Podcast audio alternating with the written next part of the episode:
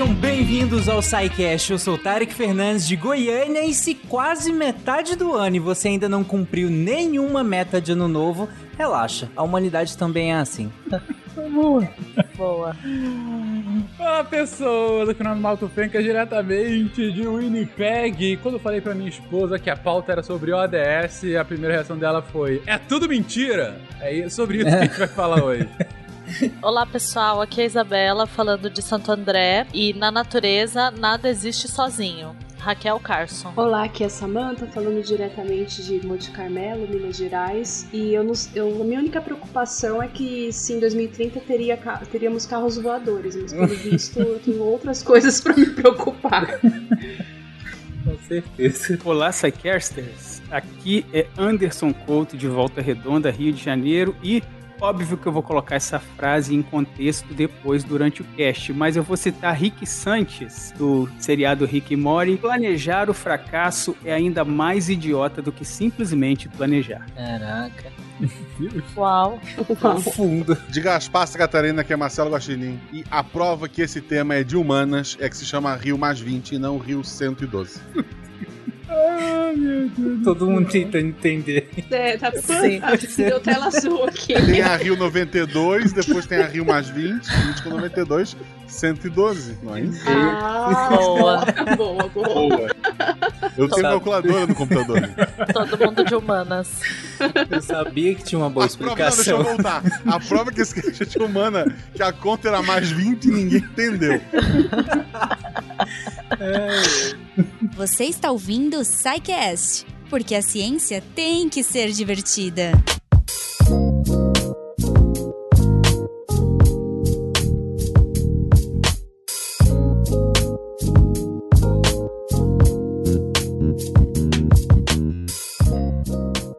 Gente, como vocês viram aí na, no título do episódio, o episódio de hoje, apesar de. Na verdade, no título eu não vou botar o DS, obviamente, né? Eu vou ter colocado Objetivos do Desenvolvimento Sustentável. E pra gente entender todos esses- os objetivos, pra gente vai discutir o que, que foi cumprido, o que, que não foi, por que, na verdade. Acho que é mais interessante até discutir os objetivos e o porquê deles do que se foi ou não foi cumprido. Mas aí é um assunto que vocês decidem mais pra frente. Mas antes disso, vamos entender como que a gente chegou ao ponto de pensar em, em- nesses objetivos, né? Vamos entender primeiro o que é desenvolvimento sustentável e o histórico do desenvolvimento sustentável, que a gente destrincha melhor mais pra frente os objetivos em si e aí qual, for a motivação e tudo mais. Vamos lá, então? Cara, pra falar de objetivo de desenvolvimento sustentável, a gente tem que falar sobre a própria pauta de desenvolvimento, né? Que é um negócio que é pós-segunda guerra. Falar de desenvolvimento de economia, isso já existe desde que as nações se organizam, pelo menos desde o século XVIII. Você já tem um contexto pra falar sobre desenvolvimento e tal, mas desenvolvimento sobre um contexto global, sobre o mundo progressista pra frente, se desenvolver e muito a ver com industrialização, né, levar industrialização para países mais pobres. Essa é uma pauta muito direcionada no pós-segunda guerra, o mundo em reconstrução e ao mesmo tempo a descolonização das antigas colônias no sudeste asiático e na África, né? Esses novos países nascentes assim, como que eles vão sobreviver a por vias do desenvolvimento. E aí tem todo um debate na ONU nos anos 40, 50, 60 e depois continua também, mas principalmente nessas três primeiras décadas, sobre, afinal, o que, que é desenvolvimento? O que, que é um país se desenvolver? É um país ser forte economicamente e ter muita riqueza? Ou é um país que consegue distribuir bem a riqueza que tem, né? Esse é o grande embate que você consegue vislumbrar bem entre o, o bloco ocidental, que defendia o primeiro, e o bloco oriental, ah, que defendia o segundo, ou seja, os Estados Unidos, né, capitaneando o primeiro, e a União Soviética o segundo, e aí toda uma discussão sobre ah, direitos humanos que tem a ver com isso também, ah, sobre, de fato, como que a gente vai mensurar o que, que é desenvolvimento. Mas, para a nossa pauta, principalmente a partir do final dos anos 50, entra um novo tema, e esse é realmente um tema bastante inédito, principalmente no âmbito internacional, que é o ambientalismo. Que até os anos 50, não é que você não pensava em questões ambientais, não é que o mundo não pensa nisso. Você já tem legislação com relação à proteção de rios, ou até mesmo de proibição de poluição, isso desde o século XIX, desde o início da industrialização. As pessoas viam, ah, tem uma indústria, ela tá cagando o nosso rio, vamos fazer alguma coisa pra ela parar de cagar o nosso rio. E aí vamos Literalmente. uma- Exatamente, vamos, vamos evitar de que isso aconteça. Mas sempre num âmbito mais local, sempre em questões mais localizadas, de fato. E eu imagino que é uma questão mais, mais imediatista, por assim dizer, né? Tá sujando, não vamos sujar. Exatamente, eu consigo ver, é causa e efeito, né? É, a industrialização traz muito isso, industrialização e urbanização, né? Você tá com muita indústria, tá com muita gente morando em lugares cada vez menores e cada vez mais juntinhos. De repente você tem essa indústria poluindo, você tem o cocô das pessoas que tem que ser jogado em algum lugar. A gente já falou isso em vários outros casts, né? De urbanização e tal. Eu acho até legal comentar sobre. No final do século XIX, ocorreu um episódio em Londres que chamava O Grande Fedor. O nome tem, é engraçado. Mas tinha charges em revistas de uma, da morte numa, num barco no rio Tâmisa. E o nome Grande Fedor a gente já entende o que aconteceu, né? O rio estava completamente poluído de dejetos, é, esgoto também de indústria, né? Então, para ilustrar essa preocupação, como já era antiga e já foi motivo de discussão naquela época da segunda revolução industrial. O pessoal conta em aqui Blumenau, é, quando chegou os alemães com, com indústria de tecido, que pela cor do rio tu sabia a cor da roupa que estava sendo produzida. Nossa, É, que horrível. Mas é isso. Então, assim, a, a industrialização, apesar de ter essa causa e consequência muito clara nesse ambiente próximo, tirando cidades altamente industrializadas, como é o caso de Londres, como foram o caso de outras metrópoles globais na virada do século e ao longo do início do século XX, é, é aquilo. Ah, ok, tá jogando no Rio, mas a natureza cuida, porque, assim, era um, o nível de poluição não era assim tão inacreditável que mudasse de forma radical, pelo menos não a longo prazo, né? Mas isso foi se acentuando, isso foi se acentuando, foi se acentuando, e a gente tem, a, literatura descreve dois grandes propulsores do movimento ambientalista global que acontecem no final da década de 50 e início da década de 60, né? O primeiro é o grande smog de Londres, mais uma vez Londres, né? E o segundo é um livro que é lançado mais ou menos nessa época, chamado Primavera Silenciosa, Silent Spring. O grande smog, né? Primeiro a gente tem que entender o que é o smog e o que é um nevoeiro. O nevoeiro, ou neblina, cerração, é aquele fenômeno em que se forma uma nuvem próxima à superfície, porque o, foi, chegou ar frio próximo a essa superfície, o ar resfriou e o vapor d'água próximo à superfície condensou, formou a nuvem. Que é aquele de manhã cedinho, né? Aquele Que de manhã bem cedinho, e em São Paulo, às vezes, quando entra a brisa, final de tarde, em Santo André, às vezes acontece perto ali da, da serra, né, do vindo do mar, também forma. Então, é um fenômeno normal que tem a ver com, a- com o relevo da, da região, com a época do ano, né? Mas o smog, o que acontece? Para ocorrer o smog, vai formar um nevoeiro, mas esse nevoeiro ele vai se formar em o vapor d'água vai se condensar em pequenas partículas de poluente, que no caso lá do smog de Londres era o SO2. O SO2, ele é higroscópico, ou seja, ele tem afinidade com a água. Então, em volta da, da molécula né, de SO2 formou a gotinha, e esse grupo grande de gotinhas formaram essa nuvem, que era o smog fotoquímico. O que a gente também chama de smog fotoquímico, o fog fotoquímico. E é muito interessante essa, essa situação de Londres, porque ele aconteceu entre 5 e 9 de dezembro de 52. E tem um episódio da série The Crown que até retrata esse evento, mas eles não deixam muito claro ali que é um evento relacionado com a poluição do ar. Eles só jogam ali que era uma situação que ficou tão. A neblina foi tão forte que as pessoas não conseguiam se enxergar, né? Tem até acidente de carro colocado lá. Então, eles colocam dessa forma, mas na verdade foi um evento relacionado com a poluição. Aí o que aconteceu? Nessa situação desse dia, tudo favoreceu para a formação desse smog, né? Tinha ali uma situação de anticiclone, que é uma situação que dificulta o movimento ascendente, ou seja, dificulta a, disper- a dispersão do nevoeiro. O ar frio estava aprisionado sobre toda a ilha lá, e esse tipo de situação favorece a inversão térmica, que é a situação que a gente tem em São Paulo, por exemplo, essa época do ano. Os ventos nesse tipo de situação ficam muito fracos. Quando tem um anticiclone dominando a região, os ventos horizontais eles ficam fraquinhos. E então o poluente fica ali preso, suspenso. E da onde que vinha esse, esse SO2, né? Que é o dióxido de enxofre. Bom, já tinha acabado ali a Segunda Guerra, já fazia alguns anos. Só que a Inglaterra estava vendendo todo é, carvão de alta qualidade para outros países, porque a Inglaterra estava com dívida até, né? Final, terminou a Segunda Guerra, estava devendo até as calças para os Estados Unidos, né? Então, o carvão era vendido, o melhor carvão era vendido. O carvão que estava sendo usado, tanto nas casas quanto nas usinas de produção de energia, era o carvão de baixa qualidade, com carvão que é mais rico em enxofre. Então, esse carvão estava sendo usado bastante, porque pensa, era dezembro, uma situação de anticiclone muito frio, uhum. era a maior demanda energética, a maior necessidade de também aquecer as casas. Então, dessa maneira, tinha muito poluente suspenso no ar. Esse poluente suspenso, com toda essa situação de escala maior, né, atmosférica, favoreceu a formação desse nevoeiro que durou aí uns quatro dias. Caraca, quatro dias? Dissipava um pouquinho, aí voltava a formar, sabe? Mas ficou aquele, aquela névoa, né? Aquele ar poluído uhum. preso dentro dessa inversão térmica. Lembra quando teve? Foi em 18, 19, agora não tô lembrando exatamente o ano. Quando foi teve 19. aquela grande. 19, né? Aquela grande queimada, né? No, uh, que teve no. Foi no centro-oeste. Uh, uhum. E aí desceu toda a fumaça e ela chegou em São Paulo. A, você, a Isabela deve lembrar que mora também em São Paulo, né? E eu morava à época. Uhum. Sim. Não ficou por quatro dias, mas foi um dia inteiro do que foi Londres naquele, naquela época, durante esses quatro dias. É, é breu ao meio-dia sabe? Uhum. É um uhum. negócio assim, tudo, tudo.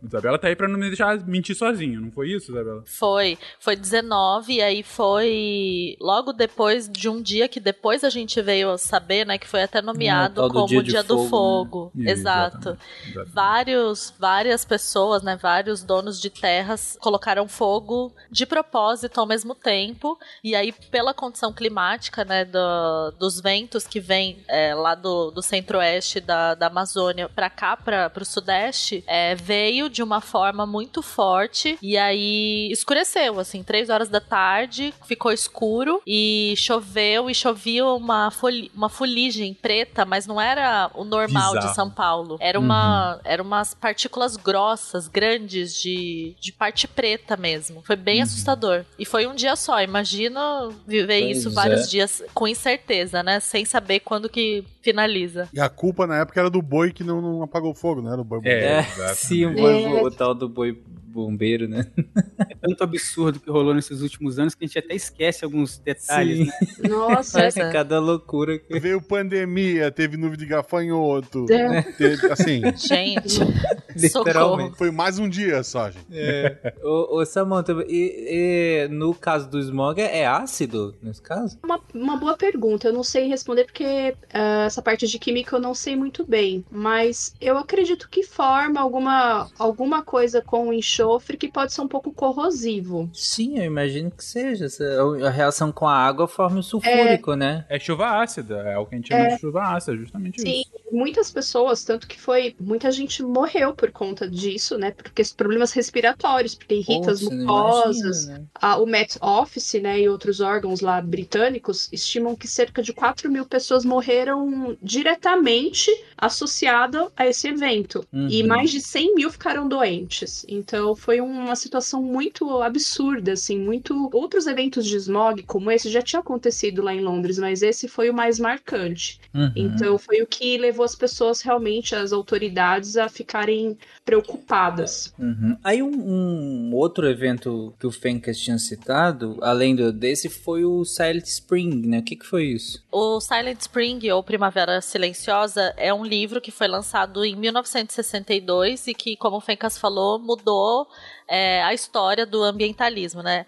Eu sou uhum. engenheira ambiental, né? E era até engraçado. Todas as disciplinas que eu ia fazer na faculdade, todas sem exceção, que ia fazer um breve histórico na primeira aula, começava uhum. por esse livro, né? De, de tanta importância. E aí, a Raquel Carson, que é a, a frase que eu citei no começo, ela é uma jornalista e ela escrevia. Deixa eu ver aqui, eu tô até com o livro na mão. Não me lembro qual que era o jornal, mas enfim, ela fez uma série de reportagens. Boston Herald. Exato. Ela fez uma série de reportagens que, foi, que foram publicadas mais ou menos nessa época, né? 1962. E ela fez uma denúncia. É, chegaram informações para ela como jornalista e ela fez uma investigação e uma denúncia através do, dos textos dela é, sobre os impactos do DDT, que é um pesticida, enfim, acho que todo mundo já ouviu uhum. falar, pelo menos, né? Do, da primeira geração lá dos agrotóxicos. Sim. E aí ela começou a denunciar que as pessoas estavam ficando doentes e morrendo. E essas mortes e essas doenças estavam relacionadas ao uso excessivo do DDT. A gente sabe que é, os pesticidas são um subproduto né, da guerra. DDT, que é o trio de irmãos malignos do DDD, muito famoso no Brasil da Rede Meu Deus.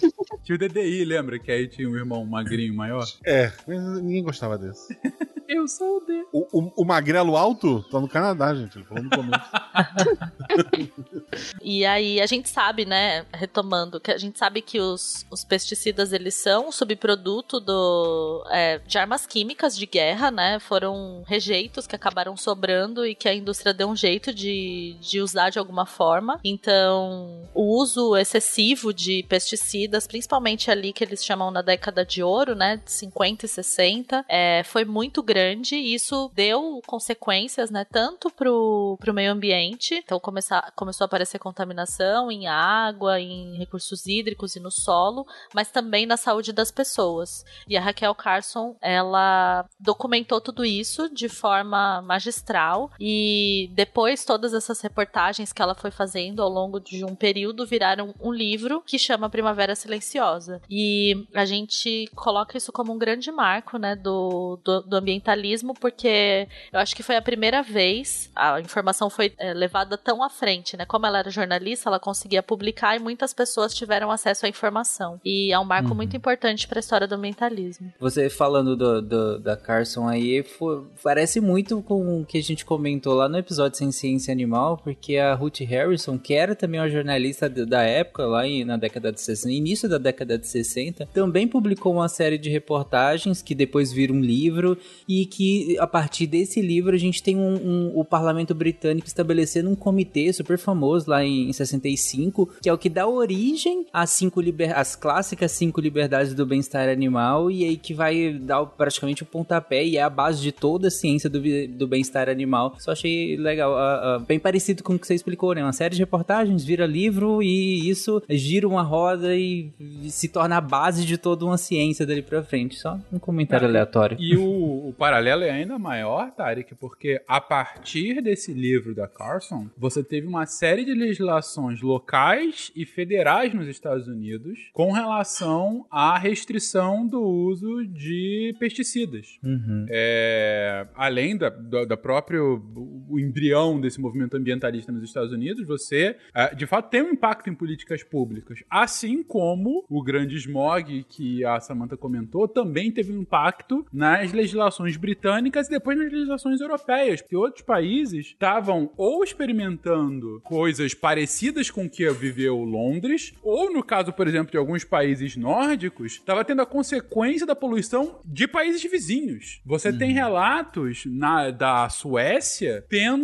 é, é, problemas respiratórios por conta da produção industrial inglesa, que é, passava por, é, por cima do Mar do Norte e chegava na Suécia. Então, isso deixa de ser só aquela questão local que eu tava falando, que era como questões ambientalistas eram tratadas, e começam a ser internacionais, porque a produção de um país está afetando a qualidade de vida do outro país, ou são questões uhum. que são compartilhadas por, por mais de um país. Então, por exemplo, o uso de pesticidas, a industrialização crescente, etc. E é por isso que você junta a questão ambiental aos debates sobre que tipo de desenvolvimento a gente quer para o mundo. E aí, no final dos anos 60, você tem a fundação de um grupo muito famoso chamado Clube de Roma, que foi uma organização que era uma organização não estatal, na verdade, uma organização de indivíduos, de indivíduos famosos, conhecidos, alguns cientistas, alguns empresários, alguns políticos, personalidades, que se juntam para debater sobre, ok, então qual é o desenvolvimento que afinal a gente quer? Onde que a gente quer chegar, de fato? Uhum. E aí eles debatem ao longo dos anos e em 72 eles lançam a publicação que é a fundação do que a gente conhece como desenvolvimento sustentável, que é uma publicação chamada Os Limites do Crescimento. O que, que ela, ela é, aborda? Ela tenta analisar o que, que é o crescimento econômico global naquele momento e qual que é o impacto ambiental que aquele crescimento econômico pode causar para o mundo. E mostra que o crescimento desenfreado, no médio e longo prazo, seria insustentável. Não porque haveria um limite macroeconômico, as pessoas parariam de comprar, ou haveria uma quebra da economia por motivos puramente econômicos, como eram sempre vislumbrados até então. Não, porque eles mostram que a Terra teria um limite, um, de fato, uma fronteira uhum. sobre a qual, se a economia continuasse crescendo naquele ritmo, seria ultrapassado e você não teria matéria-prima, você não teria é, terra, você não teria condições de perpetuar aquele crescimento. Então, essa publicação, ela acaba sendo muito emblemática. É, de, como eu disse, é, é o marco original do que a gente conhece como desenvolvimento sustentável, ainda que não tenha citado o termo dessa forma. E tão importante que é, ela acaba balizando a primeira grande conferência internacional sobre questões ambientais que a gente tem no mundo, que é a Conferência de Estocolmo de 1972. As Nações uhum. Unidas chamam os países para debater sobre meio ambiente, então no início dos anos 70. Uh, ah, e a lógica é: olha, a gente está vendo que vários países estão com problemas comuns em questões ambientais. Por que não traçar, então, sugestões, planos, ações coletivas para que a gente possa, de fato, ter alguma influência uh, ah, para que essas questões possam ser, enfim, tratadas, sanadas, diminuídas de alguma forma. E é isso que acaba é, trazendo a discussão do que a gente vai chamar de desenvolvimento sustentável no futuro para o seio das Nações Unidas. E é essa conferência de 72, ela acaba tendo um papel muito importante de criar as primeiras agências para falar sobre o meio ambiente na ONU, né? Principalmente o PNUMA, que é a principal agência ambiental da ONU desde então. É, e não só isso, para elevar a importância das discussões na época chamadas de ecológicas, para um nível de não vou dizer ainda de chefes de Estado, mas pelo menos para que as diplomacias globais comecem a pensar com mais importância no tema. E eu friso que a gente está aqui no meio da Guerra Fria, está no meio de um potencial de guerra nuclear. A gente está falando sobre é, descolonização de vários países. Então, não é que o mundo não tinha outros temas para lidar, é que de fato a agenda vai ganhando uma relevância muito, muito forte em diversos países, principalmente os países mais industrializados da época. Terra! Fogo! Vento! Água! Coração! Pela união dos seus poderes, eu sou o Capitão Planeta!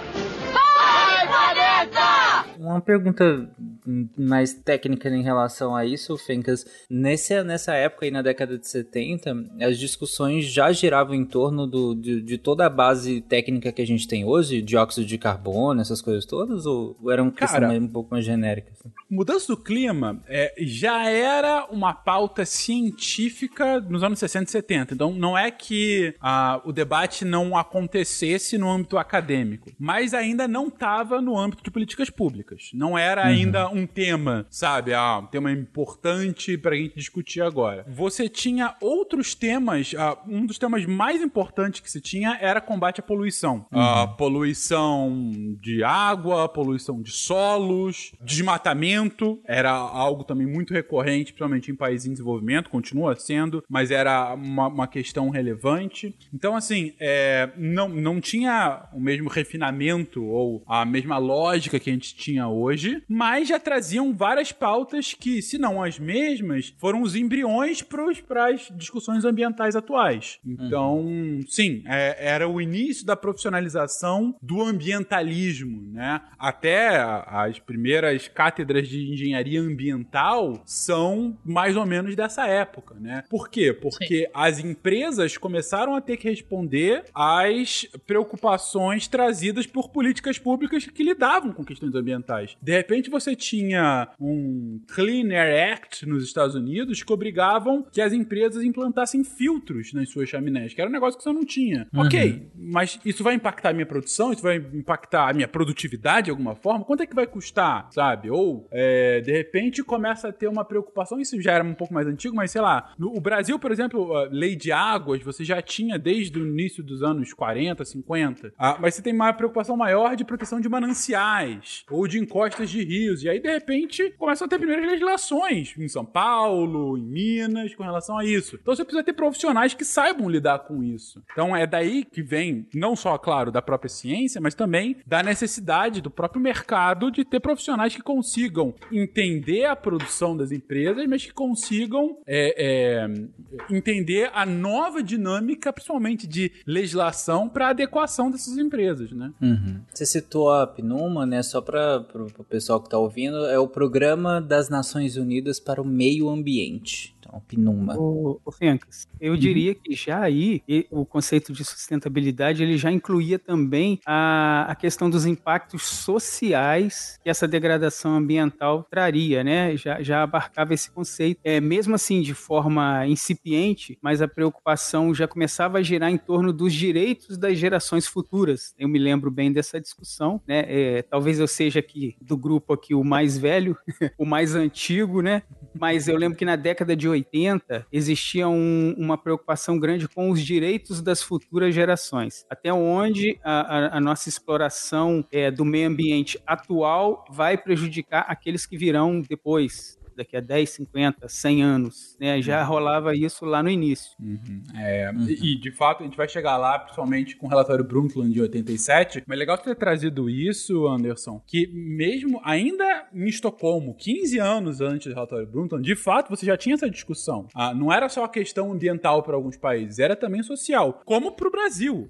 A delegação brasileira é, nessa conferência, ela, principalmente junto com a delegação da Índia, ela bate muito muito na tecla sobre os impactos da degradação ambiental na sociedade. E tem uma frase é, muito famosa de um embaixador brasileiro nessa, nessa conferência que ela fala, ele fala que a poluição é a pior forma de pobreza e a pobreza é a pior forma de poluição. ou seja, ele começa hum, a, a, a igualar que a pobreza ela vai trazer também a degradação ambiental e a degradação ambiental vai acirrar ainda mais a pobreza. E qual era a estratégia da diplomacia brasileira? E é uma estratégia que vai durar até 2009 é, com relação a temas ambientais. É tentar utilizar as conferências ambientais como uma forma de alertar as consequências sociais e a partir daí tentar algum tipo de financiamento para aliviar a pobreza no país. Isso o Itamaraty tem, assim, durante 40 anos, como eu digo, é uma estratégia focal do Itamaraty de 72 a 2009. Fencas, eu tenho a impressão, assim, que no, vamos até mais ou menos na década de 50, 60, tinha-se muito aquela ideia de tipo, ih, poluiu, deu ruim, vamos consertar isso aqui, vamos, a empresa tem que consertar isso aqui. A partir da década de 50, 60, começou a ter também uma preocupação de como a gente pode fazer para não poluir, poluir menos. Isso começou a vir no projeto das empresas, né? Começou a ter mecanismos para ou evitar de poluir ou poluir menos. A gente pode dizer que teve essa mudança na legislação? Teve por conta justamente de legislação, né? Você acaba tendo necessidade, você tem máximo de emissão de partículas na atmosfera, máximo de rejeitos que você pode jogar na água, uh, máximo de poluição sonora por vezes. Hum. Então, em vários lugares do mundo você acaba tendo isso. Então, de repente, essas preocupações, que você tem toda a razão. Antes é poluir evoluiu, deu ruim. Se ninguém reclamar, deixa pra lá. É, é parte do processo. É parte do progresso. A poluição é parte do progresso. Essa era uma mentalidade muito, muito comum até começar de fato o movimento ambientalista mais forte. Só lembrar uma coisa que eu já falei aqui algumas vezes, tem gente que fica meio bravo quando eu falo, mas aquecimento global, negar o aquecimento global já foi uma pauta extremamente de esquerda. Sim. Hoje em dia a gente associa à direita, né? Mas eu, na faculdade, saí da faculdade, ouvi de professores, na minha cabeça eu saí com a ideia de que o aquecimento global era uma mentira, com, a, com o argumento de que ele era uma invenção dos países desenvolvidos para limitar o crescimento nos países subdesenvolvidos. Que era, era uma maneira de, ah, porque daí vai refrear fábricas, vai proibir isso, isso e aquilo. Era uma maneira deles estarem controlando pro, pro Brasil, por exemplo, nunca sair de em desenvolvimento e se tornar um país desenvolvido. Então a gente tem que tomar muito cuidado com isso. Não, não existe um rótulo específico para esse tipo de, de coisa, porque é, o, o problema tá aí, né? Exatamente. E, hoje em dia eu não acredito mais nisso, gente. Nem na monarquia. É. A monarquia, inclusive, era uma Importante. piada. Um dia as pessoas pararam de rir, aí eu parei de falar, isso é piada. Você fazia. Eu, eu- na faculdade eu brincava direto que a Terra era plana. Tinha o site da Sociedade da Terra Plana em inglês, eu brincava. Até que o dia que eu parei de brincar com isso, porque eu vi que. A realidade se impôs, né? É, então. É, então, porra, eu, eu saí, eu, eu saí da, da faculdade pública. Lá, porra, me for, criei com o pessoal do PSTU. Aí, porra, as pessoas perguntam, qual é a tua tu- política? É, que lado político tu tá? Eu falo, porra, eu sou monarquista porque só a mão firme de um, de um rei pode botar o país nos eixos. Até que acreditaram. A, a partir do momento que as pessoas pararam de rir disso e achar que era uma, uma ideia possível, eu disse, ok, gente, eu estava brincando. Pelo menos a gente tem que reconhecer que o pessoal da extrema direita é coerente, né? Porque se eles não acreditam nem que a Terra é plana, que a Terra é redonda, como é que eles podem acreditar em aquecimento global? Não pode ser faz global. sentido. Exato. É uma panqueca, né? Panqueca. E como o Anderson comentou antes, ah, e muito a ver com, com o que o Gosta está comentando agora também sobre como que o desenvolvimento era visto, ah, e, e o que eu comentei sobre a, posição brasileira em Estocolmo, ah, no final dos anos 80, é, esse debate do social ambiental começa a ficar mais constante e mais países compram isso, isso de é, é, falar, olha, não está dissociado, de fato você tem um impacto direto com relação a isso. E aí, é, para-se tanto de falar sobre ambientalismo, sobre ecologia e tudo mais, e começa-se a adotar um termo um, pouco mais amplo, que é, vamos falar sobre o desenvolvimento sustentável. Vamos falar sobre ah, um, leque que cubra não só o crescimento econômico, mas que também consiga abarcar as questões ah, sociais e ambientais. E o relatório que acaba eh, fundando o termo desenvolvimento sustentável é um relatório de 1987, o relatório Nosso Futuro Comum, também conhecido como relatório Brundtland. Brundtland era uma ex-primeira-ministra, salvo engano, da Suécia, ah, que foi a chefe desse relatório, mas foi um relatório eh, conduzido por diversos cientistas ah, e representantes políticos de, de- de alguns países ao redor do mundo.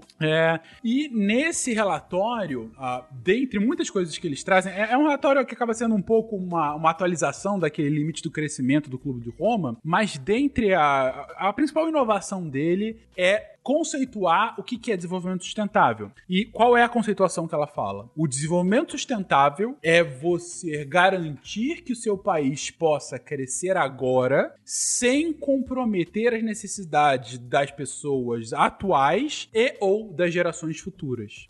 Ou seja, a grande inovação é pensar num crescimento que possa de fato ser sustentado.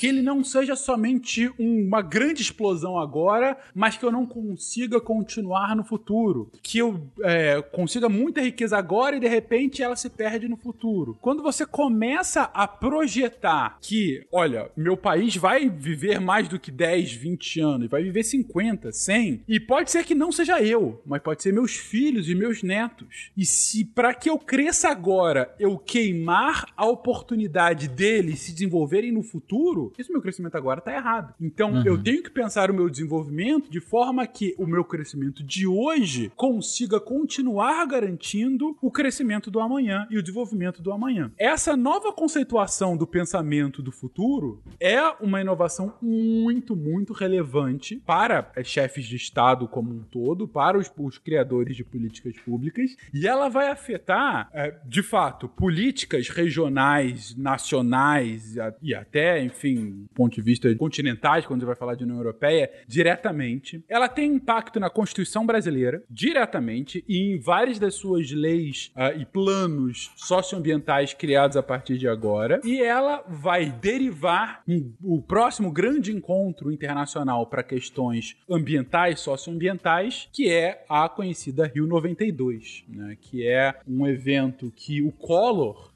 ajudou junto à ONU a, a, tentar organizar. Você já tinha um interesse de ter uma Estocolmo mais 20, né? Vamos fazer uma, um grande evento 20 anos depois de Estocolmo, para que a gente volte a debater sobre esse tema. O Collor já estava enfraquecido em 91, já estava lá é, questões de, de, de, corrupção já começando a pipocar e tudo mais, mas ao mesmo tempo o governo Collor é um governo que rompe com a política externa nacional da ditadura, uh, porque ele tenta trazer uma abertura, uh, não só política, mas também econômica para o Brasil muito forte. Ele vê na Rio 92 uma forma de que o Brasil possa ter um protagonismo nessa nova pauta. É, é uma estratégia, do que a gente já comentou em outros temas, de uma soft politics brasileira, né? Dado que o Brasil não é uma grande potência militar, no máximo tem uma influência regional, vamos tentar fazer com que a gente ganhe reconhecimento internacional internacionalmente via outros temas. Qual deles? Uhum. Poxa, a gente tem aqui a maior floresta do mundo no nosso território, a gente tem aqui uma das maiores é, reservas de água doce do mundo. A gente tem aqui um potencial gigante para explorar questões ambientais. Por que não esse tema? E, é, e acabam comprando o tema de fazer esse evento no Rio, o que era algo. Gente, o Brasil, até os anos 90, era Pelé e Carmen Miranda.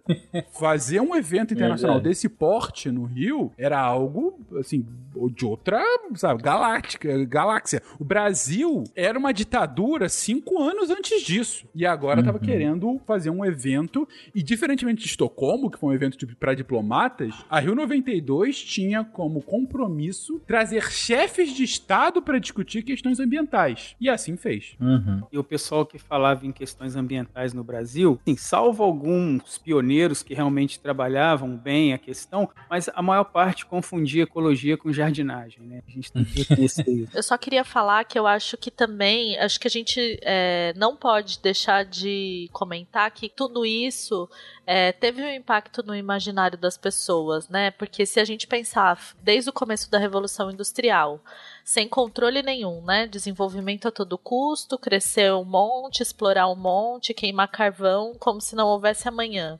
Até começar a aparecer os problemas, vamos colocar ali é, década de 50, não que não existissem os problemas, mas começar a aparecer, eu digo, em grande escala, né? Começar a ficar visível a ponto de não dá para disfarçar quatro dias de Londres debaixo de fumaça, né? É um intervalo muito curto, né? Sei lá, 150 anos, mais ou menos. Eu acho que, de certa forma, as pessoas sabiam desde já, né? Mesmo que inconscientemente, que se a gente continuar explorando desse jeito e crescendo desse jeito desenfreado, vai dar merda, né? E, uhum. e vai ser rápido. Então, acho que é, é importante pensar também que acho que bateu um medo nas pessoas, né? Uhum. De forma geral, assim. É, os problemas que, inclusive, é, Londres. Londres é o centro de tanto problema, né? Que a gente, é, ao longo de tantos sidecasts, a gente já citou essa Londres aí que vocês estão citando, desde da, da, do início da epidemiologia, lá com o Jon Snow e as epidemias, até a, as primeiras ligações entre câncer, né? Entre neoplasias e a, uma determinação ambi ambiental desses cânceres, muito por conta da, justamente dessa, dessa dessa, dessa poluição, né? Aquele pessoal que limpava a chaminé, os primeiros a, a ter essa associação muito direta entre essa poluição e o câncer, que é uma associação hoje muito bem estabelecida, né? Então, como a Isabela comentou, num período curto de tempo apareceu já tanta ligação, né? Entre todo esse impacto da industrialização na saúde e no meio ambiente, né? A Isabela tocou no ponto exatamente que eu ia tocar, porque a gente começou a ver essa preocupação crescendo na sociedade a partir de 1950 1992. É, e eu ia citar o exemplo da Lei de Licitações 8666 de 1993, que saiu um ano depois, e aí é a que vigora até hoje, vai, vai acabar agora no final de 2023, né? Mas ela já veio trazendo lá a exigência de um estudo de impacto ambiental para qualquer contratação pública, é, efeito da Rio 92. Hoje em dia, claro que essa questão já evoluiu, além do, do estudo de impacto ambiental, também é necessário uma licença ambiental para executar qualquer tipo de obra pública, etc. Uhum. É a Petrobras que o diga, né?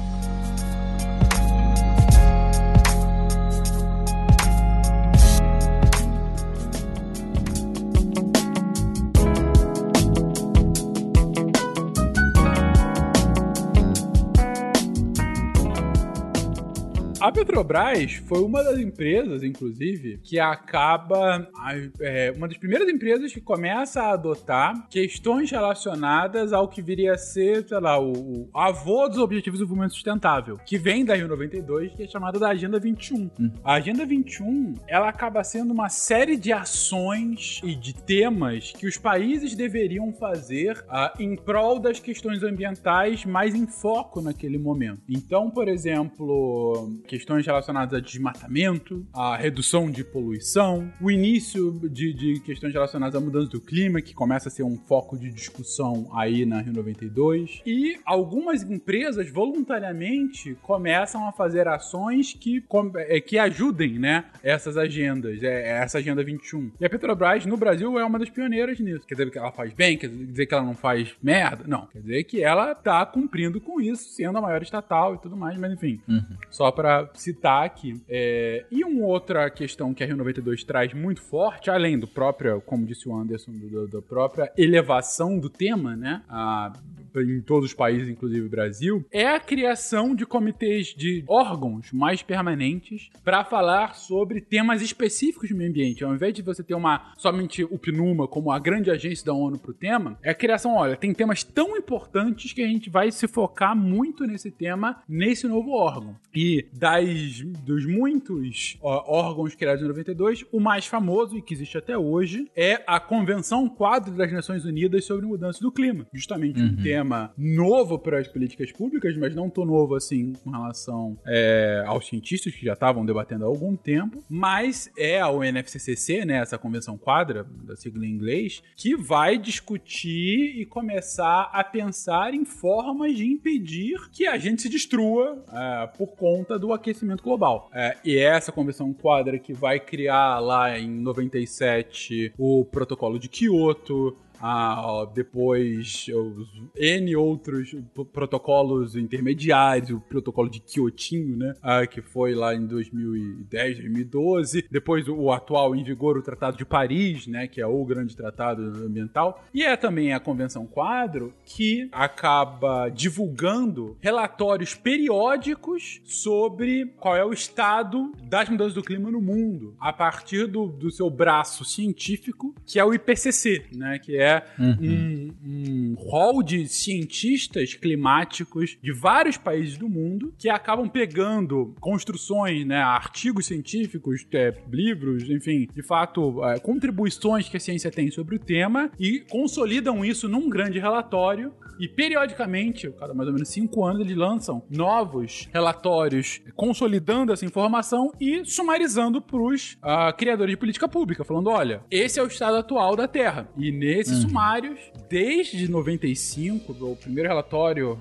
agora não vou lembrar se de 97 ou é um pouco depois, enfim, perdão por isso. Mas desde o primeiro relatório, o wording, né, a, a forma como eles do tema é tá cada vez pior. Antes era nós temos uma grande convicção de que a mudança do clima pode ser causada pelo homem e que a Terra de fato está aquecendo um pouco. Aí vai o próximo relatório, a nossa convicção aumentou ainda mais e a Terra de fato está aquecendo. O próximo relatório é temos certeza absoluta que as mudanças mudanças climáticas são antropogênicas e que a Terra está aquecendo nessa temperatura, nesse grau e tal, tudo mais. Então, assim, mais e mais é, essa, o famoso consenso científico no tema via IPCC vai se consolidando aprofundando a ponto de que hoje as lideranças políticas do mundo, salvo os outliers, salvo aqueles mais, perdão a expressão, aloprados, é, você não tem quem falhar, não existe mudança do clima. É importante destacar, né, que os relatórios também foram ficando cada vez mais específicos. Uhum. Assim, falando, ó,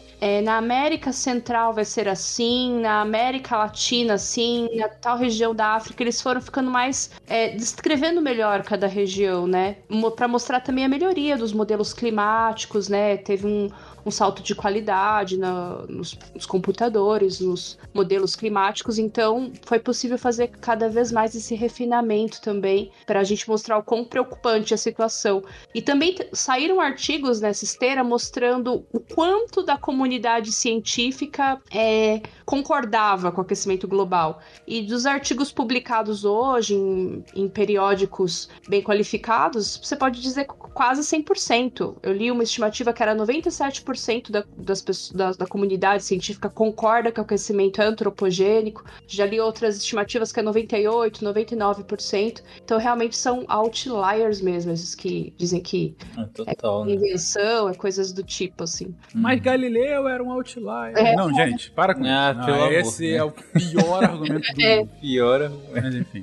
só, só pra deixar claro, Frank, da, da só ver se eu entendi, da Rio 92 surge a Convenção Quadro das Nações Unidas sobre a Mudança do Clima, né, que é a UNFCCC, que ninguém conhece por essa sigla porque ela não é pronunciável, e isso é péssimo. É, e aí dela, a gente tem o braço científico dela, que seria o IPCC, que aí acho que a, maioria não das pessoas... PCC, não confundam não, com o PCC, não o PCC, por favor. gente, calma. o IPCC, que é o painel... É, intergovernamental sobre mudança do clima, né? Isso. Esse sim, eu acho que talvez boa parte dos nossos ouvintes já conheça, a gente já falou em vários outros sidecasts aqui, que faz né, essa reunião, principalmente do, do, da base científica toda do, sobre as mudanças climáticas, né? E aí uhum. tudo isso surge da Rio 92, né? Exatamente, Rio 92 é o pontapé inicial. E aqui a gente tá falando de mudança do clima, mas a Rio 92 vai criar outras convenções quadro para temas sobre a diversidade biológica, que vai falar justamente sobre animais e, e fauna é, é, com perigos de, enfim, de extinção. Uhum. A, enfim, a, acaba. E ela existe até hoje, o CDB, né? Que, é, que também se reúne periodicamente e uhum. tudo mais. Uh, então, isso acaba. O pontapé inicial é a Rio 92. O pontapé inicial para a discussão internacional nesse nível de chefe de Estado é a Rio 92. Uh, Agenda 21 acaba sendo, como eu disse, o, o, o avô dos ODS por ser esse primeiro grande rol de ações a serem criados, mas os pais do ODS vão ser criados oito anos depois, e aí pela ONU como um todo, que é a Agenda do Milênio. Então, hum. quando a gente estava chegando na virada do milênio, né, lá para o final dos anos 90 e quase chegando nos anos 2000, a, a ONU, liderada pelo PNUMA, mas enfim, a, a discussão acaba sendo na Assembleia Geral da ONU, que é o, o grande, né, o, o grande local de discussão onde todos os países estão presentes, tem um voto e tudo mais, uhum. é, a ONU acaba aprovando esses objetivos de desenvolvimento do milênio, que são diversos objetivos socioambientais a serem cumpridos entre o ano 2000 e 2015. Então, tem um foco grande para erradicação de pobreza, melhoria de saúde. Até modesto, né? 15 anos é pouco. Sim. Mas assim, é aquela coisa, para uma meta, isso aí qualquer pessoa que, que, que tá em, em no mundo corporativo sabe que para você criar uma meta, ela tem que ser factível e ela tem que ter uhum. um prazo determinado. Senão não é meta. Sim. É wishful Mensurável thinking, e tal. Sabe? É, exatamente. É, uhum. Meta tem que ser smart, né? Né, em geral, né? Tem, uhum. que, ter, tem, tem, que de fato ter, ter lá um tempo, tem que ser mensurável, elas têm que ser atingíveis, elas têm que ser realistas, sabe? Elas têm que. Então, você tem que criar um prazo para ela ser cumprida, você tem que colocar número onde for possível, uh, e ela tem que ser, de alguma forma, é, é, tem que fazer sentido com o que você faz, né? Com, com o seu modelo de negócio para uma empresa e para os países é proteger a sua população e proteger a sua, sua diversidade ecológica lógica, vamos colocar dessa forma, né? Uhum. Então, era promoção ah, de ações para erradicação de pobreza, é, questões relacionadas à melhoria de saúde como um todo, à melhoria da educação nos países e a proteção ambiental, né? Então, acaba sendo ah, mais um passo da ONU para estabelecer eh, grandes objetivos, objetivos que de alguma forma são, de alguma forma não, que são diretamente compartilhados por todos os países e não que quem não cumpra vá ser punido, porque não, não, não tem nada disso, né? Ah, não cumpriu, tá fora da ONU, ou vai deixar de ser Uhum. país. Não, não é isso. Mas acaba sendo um, vamos fazer todo mundo junto, vamos tentar focar nisso. E pra que que serve esses grandes pautas? Pra que que serve essa Agenda 21, Objetivo do Milênio, ODS agora? Ela acaba sendo uma grande inspiração para as políticas públicas desses países. Acaba sendo uma bússola de onde os países poderiam, ou até deveriam, fazer as suas políticas públicas, quais são os objetivos que eles deveriam internamente pensar. Então, tenta-se pensar globalmente para que os países tenham depois eh, essa reflexão nacional sobre o que, importa para eles, o que, a gente pode fazer para contribuir para esse objetivo global. E, e não para que cada um vá atirando para um lado, para que haja um, um esforço concentrado para esses temas em específico. E daí vieram então os objetivos do milênio. Eu creio que agora seria um bom momento para eu contextualizar a minha frase de abertura, lá do Rick Sanches, é, dizendo que planejar o fracasso é, é mais idiota do que simplesmente planejar. Mas aí isso não é uma crítica aos objetivos de desenvolvimento sustentável, é muito mais uma crítica ao modelo de desenvolvimento do capitalismo liberal, porque o modelo de desenvolvimento no qual o capitalismo é calcado, ele não está de acordo com a maior parte desses, desses objetivos de desenvolvimento proposto, né? In- Interessante como essa frase veio parar na minha cabeça. Eu ministro uma disciplina desse novo ensino médio aí que se chama Projeto de Vida, né? E no ano passado eu havia preparado uma aula de projeto de vida, na qual nós iríamos discutir os objetivos do desenvolvimento sustentável para uma turma de primeira série do ensino médio. E ao chegar na sala, eu me deparei com uma figura colada é, no mural da sala, que eu até coloquei aí no nosso grupo para vocês verem que eu tirei uma foto da figura na hora que era o Rick Sanches falando essa frase. E aí na hora eu pensei, eu falei, caraca, olha que crítica mordaz, cara, a, a não às ODS, mas ao modelo de desenvolvimento no qual é, a gente está inserido, né? Na qual, uma vez que os países foram convertidos em mercado, na economia neoliberal, mercados, né? Na economia neoliberal, a gente ficou meio que refém dos modelos econômicos vigentes. Então, o- os ODS acaba, eles acabam sendo um modelo de crescimento contracultural em relação ao capitalismo. Você concorda com isso,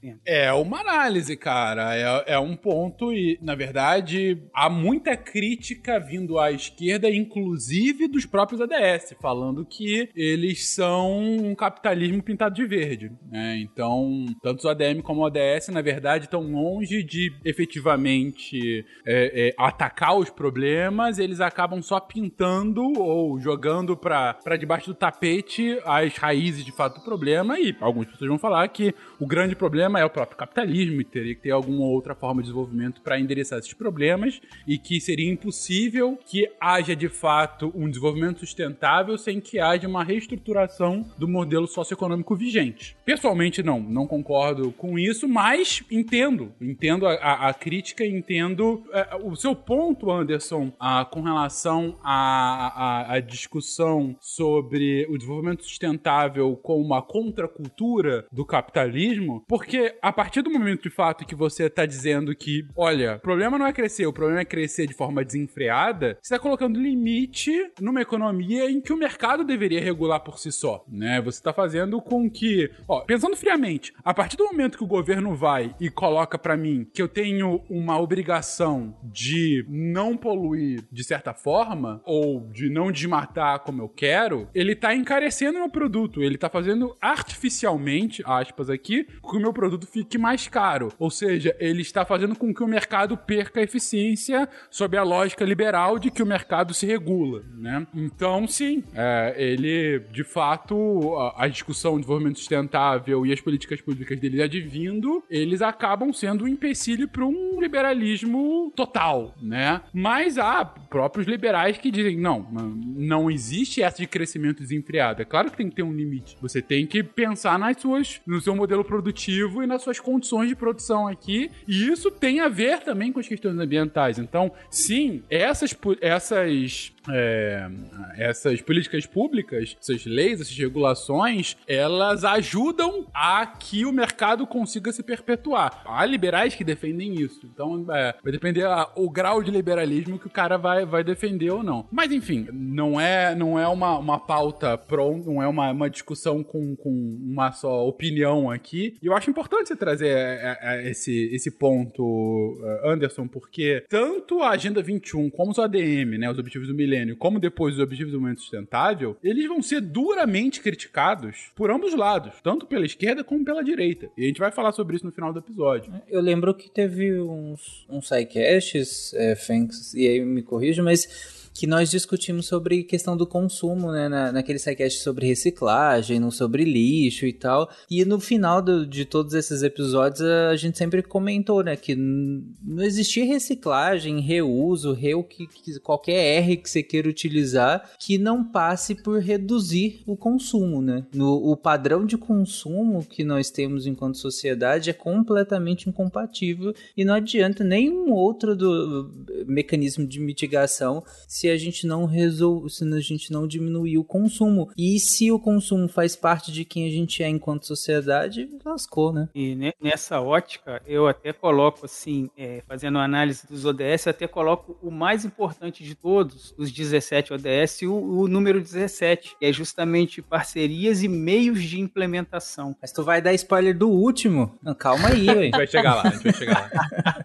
É, você não pode acreditar qual que é o último. vamos São 17 um objetivos, você não vai acreditar qual é o 17. Sim. O, o último vai te surpreender. Sim, exatamente. Agora o penúltimo, né? Porque já entregaram. É, agora é. o penúltimo. Vamos lá, então. Terra! Fogo! Vento! Água! Coração!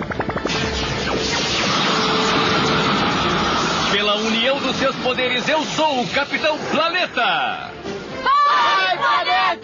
Mas depois dos ADM, é, acaba sendo a grande pauta socioambiental da, da ONU na primeira década de, desse novo milênio, né? A discussão climática acaba se aprofundando muito nessa década de 2000. Você tem vários encontros, principalmente por conta do Tratado de Kyoto, né? Que, do Protocolo de Kyoto, que acaba estabelecendo metas para redução de emissão de gás de efeito de estufa em países envolvidos. E você tem a criação de vários mecanismos para, de, de, por exemplo, comercialização, né? De, de crédito de carbono. Uh, e você tem diversas discussões para aprofundar ainda mais o protocolo de Kyoto. Como é que ele vai continuar? Será que ele vai continuar assim? Será que outros países vão entrar? Porque no protocolo de Kyoto a China não tem meta, mas de repente a China é a segunda economia do mundo. Como que a China não tem meta se ela é a maior uhum. poluidora? Uhum. E aí essas discussões se aprofundam, se aprofundam. Em 2009, especificamente para o Brasil, acaba sendo muito emblemático que você tem a famosíssima COP15, né? Que é o 15 encontro uh, da, da UNFCCC. E nesse encontro, ela, o Brasil muda a sua posição, é uma posição mais restritiva, mais uh, de, de, de, defesa, né, das questões socioeconômicas para aquilo que eu comentei, é desde 72, uh, e a diplomacia brasileira tenta se estabelecer como uma ponte entre países desenvolvidos e em desenvolvimento. É, eu tô aqui me colocando como um país que vai para os dois lados a fim de fazer com que todos concordem com o mesmo objetivo. E ela é muito exitosa com relação a isso. E essa mudança de postura do Brasil em 2009 acaba levando a Rio mais 20 em 2012. 20 anos da Rio 92, da Rio mais 20, e a piadinha do Guaxa no início. Obrigado. Que era, que era justamente a. É, é, o, é pra Rio mais 20, é pra Rio 92 e que a Rio 92 foi pra Estocolmo 72. É, vamos nos reunir novamente para voltar a discutir questões ambientais, essas novas questões com esse novo mundo de 20 anos depois. E agora com, essas, com essa agenda do milênio que a gente tem que estar tá cumprindo aqui, mais ou menos, até 2015. E o que, que vai acontecer depois de 2015? O que, que vai acontecer? É, vai acabar essa agenda? Não vai ter mais nada e tudo mais? E é na Rio mais 20 que você começa a discussão do que viria finalmente a ser o tema do episódio, que são os objetivos do desenvolvimento sustentável. No final da Rio mais 20 você tem um, um relatório chamado O Futuro que Queremos, que é um relatório justamente de, de ambições, né? Não de ainda, mas de ambições para o nosso futuro. E é esse relatório que vai balizar uh, toda a discussão entre 2012 e 2015 do que viriam a ser os Objetivos do Desenvolvimento Sustentável. E aí, uma nota pessoal é: eu estava lá na Rio Mais 20, eu fiz Olha parte só. das discussões. Eu estava não na delegação brasileira, mas eu fui lá em algumas das discussões e participei da, da conferência como um todo. E eu posso falar que eu estava lá no, no início dos ODS, eu lembro, eu estava na sala quando as pessoas começaram a discutir sobre o que viriam a ser os ODS, então sou uma testemunha ocular do que estava acontecendo. Só, só pra situar o, o ouvinte, Fenk, cê- a gente tá falando aqui de 2012, então 2012. faltam três anos pro prazo do, dos Objetivos do Desenvolvimento do Milênio, né? A ODM que você tinha Isso, falado, né? Exatamente. Foi lá em 2000, era pra acabar em 2015, nós estamos em 2012 e agora a gente tem esse o futuro que queremos, que seria esse relatório final da Rio Mais 20, né? Exatamente, exatamente. Beleza. E, e é isso que é criado. É, os Objetivos do Milênio Sustentável acabam sendo uma derivação direta dos Objetivos do Milênio, ah, mais expandidos em temas, e, em escopo e em atores, vamos colocar dessa forma, né? Então, o que, que são os ODS? São 17 grandes objetivos socioeconômico-ambientais, alguns que são iguais aos ADM, por exemplo, o objetivo número 1 um dos ODS é a erradicação da pobreza. Isso é igual o que estava no objetivo do milênio. É o objetivo 3 é sobre saúde e bem-estar, né? Que também já era ponto adotado, mas aí é um pouco mais amplo, porque a, a saúde e bem-estar começa a falar bastante sobre questões de saúde para mulheres, por exemplo, que não estava tão presente nos ODM. Assim como em educação. Educação você tem vários, várias metas específicas ah, para a educação para meninas, né? Que para alguns países é um problemaço, que tem meninas que não Sim. não, não tem educação formal, né? Porque não podem, porque são proibidos e coisas assim. É, e você tem objetivos novos, como por exemplo igualdade de gênero, que não era um tema, ou pelo menos não era um tema desse nível à época de 2000 e agora vira um objetivo próprio, né? De fato você conseguir igualdade de gênero ou a destrinchar temas ambientais, tem um tema específico para água, tem um espe- tema específico para energia, um tema específico para mudança do clima, um tema específico para floresta. Então, cada um desses são objetivos específicos. E Então, você tem os macro objetivos, esses 17 ODS, que vão falar de forma ampla sobre um tema. E para cada um dos objetivos, você tem submetas, né, metas específicas. Então, e todas as metas visando o novo ano fim, né, do ODS, que é 2030. Então, você tem lá, em 2030, o pr- primeiro objetivo, a meta 1 do objetivo 1, né, até 2030, erradicar a pobreza extrema para todas as pessoas do mundo, atualmente medida com pessoas vivendo com menos de 1,9 dólares por dia. Ou seja, a meta é, a gente não quer que nenhuma pessoa viva com menos de 1,9 dólares por dia no mundo inteiro. Então, esse, essa é a nossa meta para esse objetivo. E aí, já a meta 2 é reduzir a metade a proporção de homens, mulheres e crianças que vivem na pobreza em todas as suas dimensões de acordo com as definições nacionais. Ou seja, erradicar a pobreza extrema é o primeiro e o segundo é reduzir a metade a pobreza, que é um super ambicioso. E aí, a partir de acordo com, com as definições nacionais, porque cada país define pobreza de uma forma, né? É, então, você vai e para cada um dos objetivos você vai ter metas às vezes super específicas, como erradicar, que é algo absoluto, é 100%, e outras mais amplas, assim, não tão específicas, mas que, enfim, é, acabam orientando, mais uma vez, acabam servindo como bússola, né, para que os países façam suas políticas públicas. Então, por exemplo, o objetivo 17, que o Anderson tinha comentado, ele não é socioeconômico ambiental, é, é o objetivo para fazer com que os outros objetivos dê certo, né? Como que a gente vai fazer isso acontecer? Chama meios de implementação, né? Então tem lá o objetivo 17. Então, por exemplo, o- o- a meta 3 do objetivo 17 é mobilizar recursos financeiros adicionais para países em desenvolvimento a partir de múltiplas fontes. Não tem número, não tem de quem para quem, tá, tá dizendo, tem para quem, né? Mas não tem de quem e tal. Mobilizar recursos financeiros adicionais. É isso. Então, a lógica acaba sendo um grande guarda-chuva de temas que, para os formuladores de políticas públicas daquele momento, eram os mais importantes a serem perseguidos e que acabam sendo destrinchados em metas e até indicadores, né? Se eu tenho uma meta, posso fazer um indicador para saber se essa meta tá, tá indo para frente ou não e tal. E aí foram criados esses grandes objetivos de desenvolvimento sustentável. Sustentável. Uhum. Para falar dos 17 objetivos, bem rapidamente, a gente não vai destrinchar cada um uhum. deles, enfim, foi só a discussão. É, primeiro, é importante pensar que os objetivos, então, tratam de questões econômicas, ambientais e sociais. Aquele tripézinho do desenvolvimento sustentável desde 87 que tá aí, né? Sim. Mas falando por alto para que a gente é, comente cada um deles, o primeiro, como eu comentei, erradicação da pobreza, para acabar com a pobreza em todas as suas formas, em todos os lugares. Uhum. É que o próximo a gente tem fome zero e agricultura sustentável, que acabar com a fome, alcançar a segurança alimentar e melhoria da nutrição e promover a agricultura sustentável. Uhum. É, o objetivo 3 seria relacionado à saúde e bem-estar, que é assegurar uma vida saudável e promover o bem-estar para todos, em todas uhum. as idades. Uhum. É legal que, o, como o Fencas colocou, pode parecer um pouquinho genérico, mas a gente vai deixar o link aí na, na postagem do episódio, bem fácil, aí só clicar pelo celular dá pra clicar também, pelo Spotify e tal. E aí você vai, se você quiser destrinchar, na hora que você abre, por mais, ah, talvez ouvindo parece um pouco genérico, mas tem é,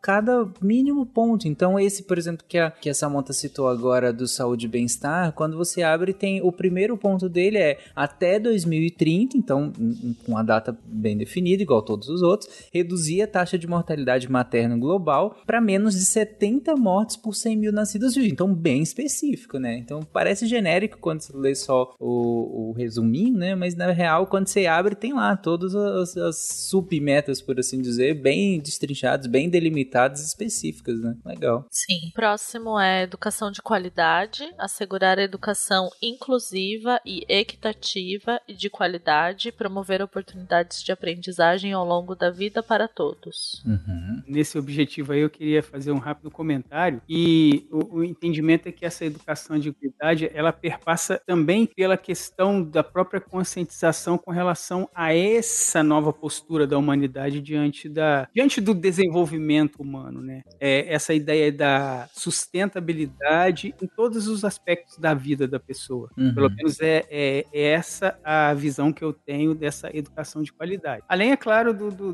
das questões técnicas, né? Inclusive, equitativa e etc, etc. É, falando do próximo objetivo, igualdade de gênero, né? É, tem a legenda aqui, alcançar a igualdade de gênero e empoderar todas as mulheres e meninas. Bom, e aí olhando com a visão aqui já da da, década seguinte do século XXI, na qual estamos, né, a gente tem outras questões de gênero que precisam ser tratadas também, não só envolvendo mulheres e meninas, mas envolvendo os outros gêneros que já existiam e agora estão conseguindo ter um, um estão conseguindo ter um papel maior na sociedade, efetivamente, né? A gente vê algumas posturas governamentais nesse sentido. É, hum. é, eu destaco até agora a questão da carteira de identidade, nova carteira de identidade, ela não virá mais com o nome de batismo das pessoas que têm nome social, ela virá somente com o nome social. Ou seja, é uma questão de respeito a um problema de identidade de gênero que a própria sociedade é, produzia até então, né? Sim. Quanto a isso, Anderson, é, não que não fosse uma questão em 2012 ou 2015, mas tanto para esse como para outros temas, a gente tem que lembrar que essa é uma agenda, não que ela tenha que ser consensual, mas ela tem que tentar tentar atrair o maior número possível de países a fim de que ela tenha alguma validade. Então, debates mais polarizantes, vamos colocar dessa forma, é, acabam sendo mais perniciosos de serem uh, incluídos. Então, quando você vai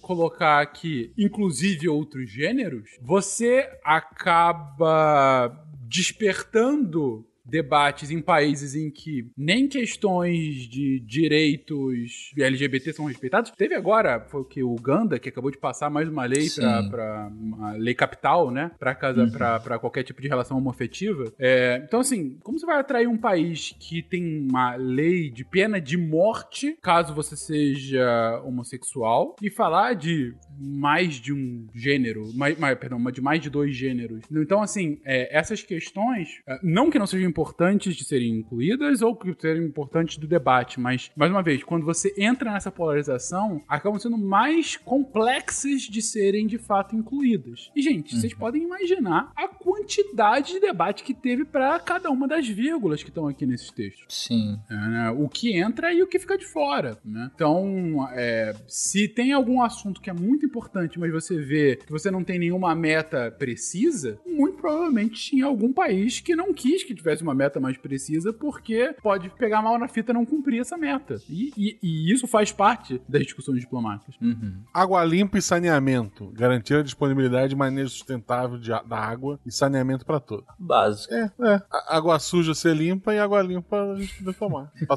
Basicamente isso. Simples, né?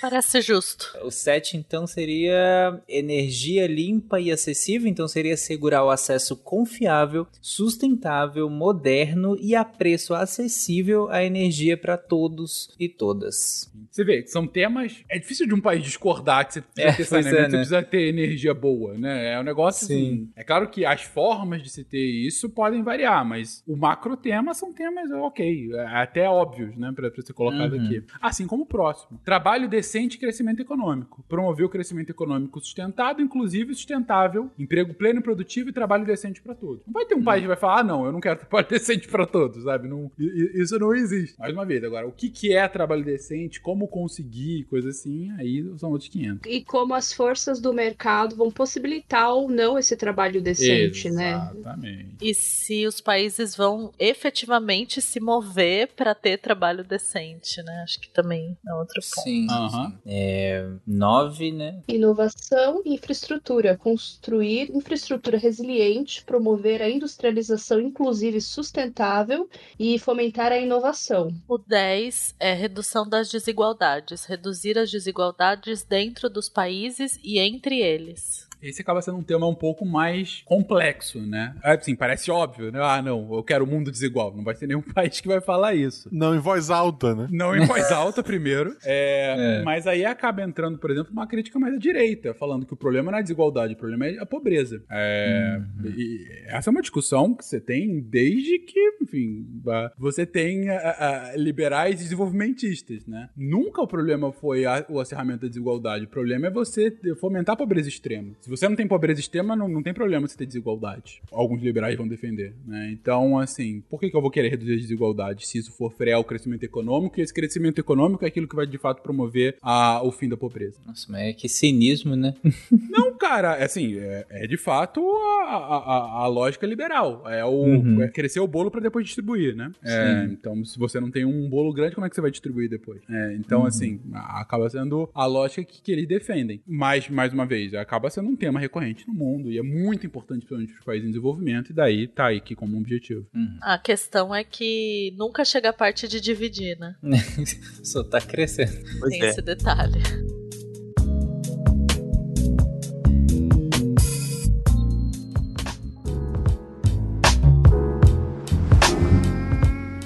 Falando do, do tema 11, né? Cidades e comunidades sustentáveis. Tornar as cidades e os assentamentos humanos inclusivos, seguros, resilientes e sustentáveis. Eu, eu tive há alguns anos atrás, eu não vou citar que ano para não para a pessoa não saber exatamente quem é, mas eu tive alguns anos atrás um vislumbre de, de esperança quando um prefeito eleito aqui da cidade ele apresentou o plano de governo dele e junto ao plano de governo dele cada meta de governo estava ligada a um ODS. Eu falei, agora vai. Pô, finalmente alguém falando de ODS assim, é, em nível é, governamental e estabelecendo o ODS como é, o norte, né, para um plano de governo. Executivo. Só que esse governo, infelizmente, foi um fracasso retumbante por outras questões. Mas eu imaginei a nossa cidade aqui completamente sustentável e tudo mais. Mas isso ainda vai rolar, tenho esperança.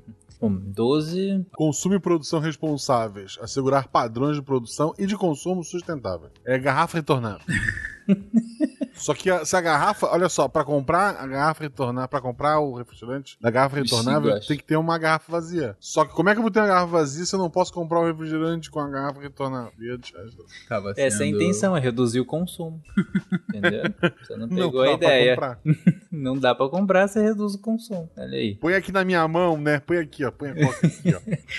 Décimo terceiro, então, é a ação contra a mudança global do clima, então tomar medidas urgentes para combater a mudança climática e os seus impactos. É. E aí tem um asterisco que o, e o asterisco é reconhecendo a Convenção Quadro das Nações Unidas sobre Mudança do Clima, é o Fórum Internacional Intergovernamental Primário para negociar a resposta global à mudança do clima. É, esse asterisco está aí porque foi uma das grandes discussões se entraria como objetivo ou não, né, a, a questão da mudança do clima, porque a UNFCCC já estava discutindo algum tema, né? Então uhum. era o medo de, roubar o protagonismo, mas de esvaziar os dois fóruns quando você está, é, sabe, é, dividindo aqui as energias. Quando você tem um, um grupo uhum. que está muito focado naquilo e de repente entra um outro grupo querendo discutir a mesma coisa. Ah, e a conclusão foi: não, não dá para deixar de citar, mas Sim. não vai ser o foco principal, vai ser mais um objetivo, mas a gente vai enaltecer aqui o que o NFCCC está fazendo para chegar de fato às metas, seja lá quais forem as metas, porque ainda não, não tinha uma meta, por exemplo, do Tratado de Paris, quando isso foi criado, para mais que essas metas possam ser atingidas. Mais um ponto, por exemplo, que está aqui como uma das metas nesse objetivo é uma coisa que já vinha da UNFCCC, que era uma meta de mobilizar 100 bilhões por ano a partir de 2020 para que países em desenvolvimento pudessem fazer ações de mitigação e adaptação à mudança do clima. Uhum. É, seria um, um fórum, um, um, mecanismo financeiro global, né, de fluxo financeiro, é,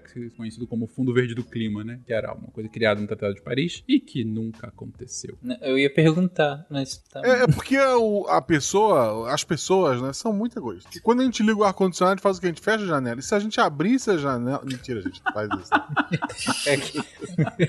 é aquela questão Todo clássica mundo... da escola de se eu abrir a geladeira, será que eu consigo esfriar o ambiente?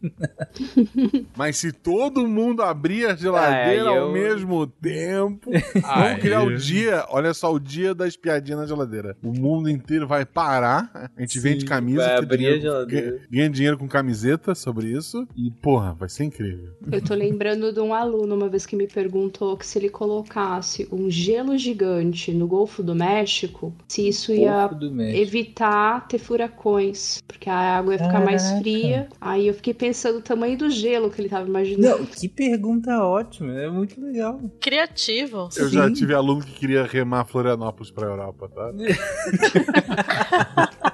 mas, mas, isso do gelo, uh, não foi um gelo, mas já teve uma solução que tentaram fazer, acabou não indo pra frente, que era pegar umas boias, justamente no Golfo do México, né, nesse berçário de furacões, uh, é, que teria algum mecanismo para sugar águas mais profundas para a superfície, porque elas são mais geladas hum, naturalmente. Né? convecção ali. Né? E aí, a partir disso, você faria com que não teria, não tivesse o mesmo nível de aquecimento, né? Se você tivesse um, um número superfície. significativo de boias, você poderia, em teoria, controlar essa temperatura global. Olha só, Caraca. o Brasil podia exportar, porque em vez de jogar um gelo gigante, se a gente jogasse uma peneira gigante, imagina o tamanho do saci que mora nesse bicho. Deus. Meu Deus. Porra, mas, porra, aí tu faz o quê? Tu a pede, conclusão lá, é realmente... Tu pede pra ele, eu devolvo teu teu chapéu, que deve ser pô, uma barraca gigante, se tu resfriar o planeta.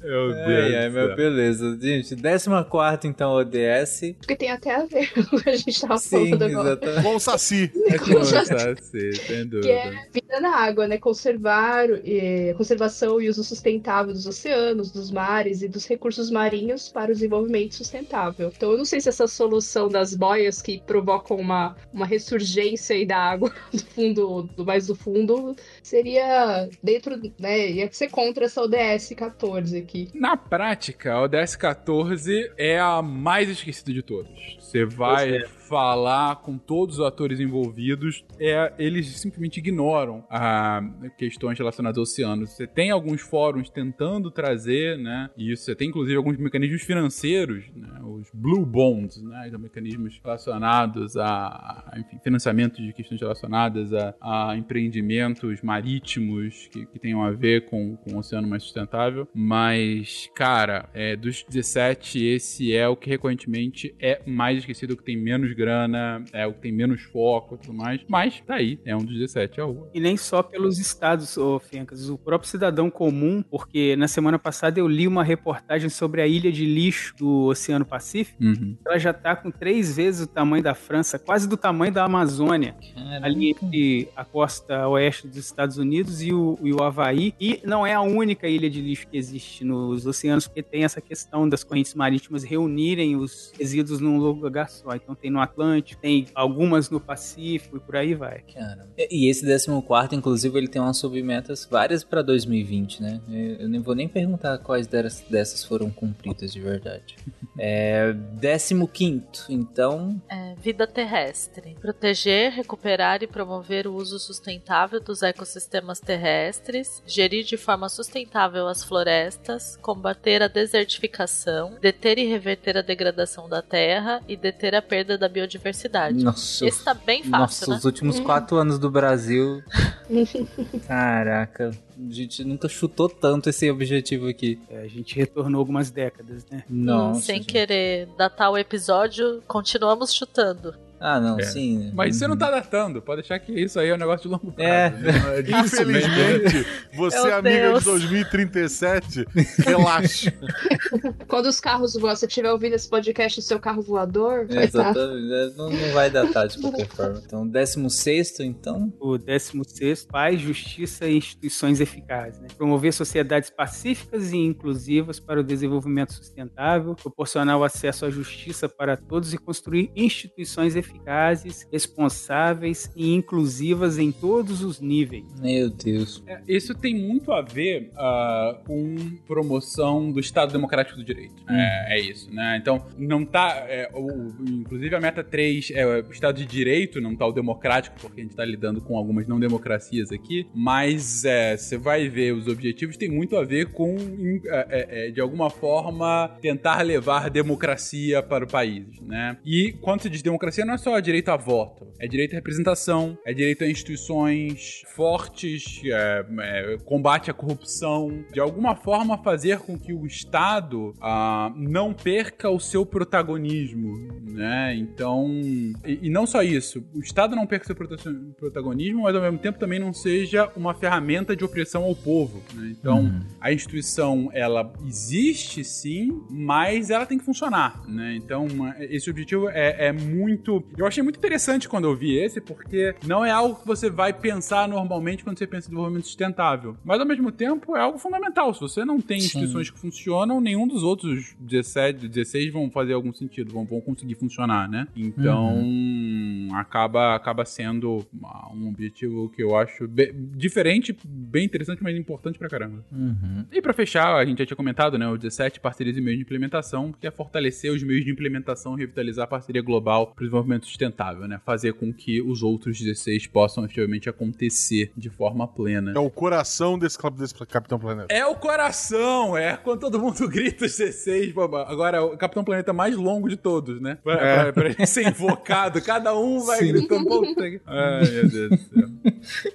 Mas- Pô, gente, é, ao longo, inclusive, de todo esse episódio, a gente basicamente fez um- uma boa retrospectiva histórica aí do- do- da questão do, do desenvolvimento em si, né? Primeiro do desenvolvimento, depois do desenvolvimento sustentável, das conferências, de todo, e até chegar, por fim, no- no- nos objetivos do desenvolvimento sustentável. E aí, no final, vocês colocaram coisa que eu achei interessante, o, o que que não são desenvolvimento, objetivos do desenvolvimento sustentável. Como assim, o que que não é? Cara, desde a Agenda 21, você sempre vai ter os maluquinhos, a galera de chapéu de papel alumínio, Uhum. falando que isso faz tudo parte do plano globalista, né? E é, o, o globalismo vai mudando, né, de o que que é isso ao longo das décadas, mas nova ordem mundial, né, Uhum. o NON, né? Mais recentemente, o termo que ficou famoso é o grande reset, né? É, que tem a ver muito com pandemia grande e tudo reset. mais. Não, o grande reset, é, ele de fato é um termo que é utilizado é, em Davos, né? O, o- o cara de Davos, lá, o, do Fórum Econômico Mundial, ele escreveu um livro sobre isso há algum tempo e ele começou a evocar, né, que a pandemia poderia ser um momento em que a gente poderia dar o grande reset no capitalismo global ah, e fazer um capitalismo mais justo, né, e mais sustentável, né, né, no longo prazo. E, e é uma corrente que foi. Uh, que algumas pessoas falam que, que, é interessante, né? Enfim, é um capitalismo mais, mais, mais justo. É, não Ixi, o fim do capitalismo, mas sim um, um upgrade dele. Seria essa mas lógica. Mas aí a gente precisaria de uma pandemia de influenza, pelo menos. Covid é fraquinho demais para isso. Não, mas então, é, mas você tá falando do Fórum Econômico Mundial. São os principais líderes dos, das nações desenvolvidas e vários CEOs de empresa. Eles não vão lá falar uhum. assim, Stalin tinha razão, né? Então, acaba sendo de fato um upgrade de capitalismo, essa lógica do grande verdade. Mas, para o que a gente tá trazendo aqui, essa, essa expressão acaba sendo levada numa conotação mais negativa de o grande reset significa que eles querem detonar o mundo como a gente conhece para construir a ditadura gaysista, por exemplo, entendeu? Então, assim, Sim. e os ODS, e antes disso os ODM, e antes disso a Agenda 21, sempre foram utilizados como é, o espantalho, um potencial espantalho a, dessas teorias de conspiração, porque a ONU, é, na, nas grandes teorias de conspiração, a ONU é o potencial governo global, né? Ou seja, Sim. é um governo que quer acabar com as nossas peculiaridades, querendo esse governo totalitário é, global, né? E, e, a Agenda 21, a, os ODS, os ODM, a Agenda 2030, que, que é atual, né? Que são ODS de alguma forma, é, acabam sendo uh, o plano especificamente. Então, na, as pessoas maquiavélicas da ONU tiveram esse plano incrível e lançaram o que é a Agenda 2030, o que são os ODS hoje, e esse é o mundo que a gente tem que evitar, né? Dizem essas teorias conspiratórias, porque faz parte da nova ordem mundial. Financiado pelo Jorge Soros. O Jorge Soros. É, é, aí, aí eu, eu volto a uma pergunta que você mesmo fez, Fencas. Lá quando a gente estava no, no acho que no DS8, né? Você falou, ah, mas aí algumas coisas aqui são bem genéricas. Quem se oporia a, a um trabalho decente e crescimento econômico?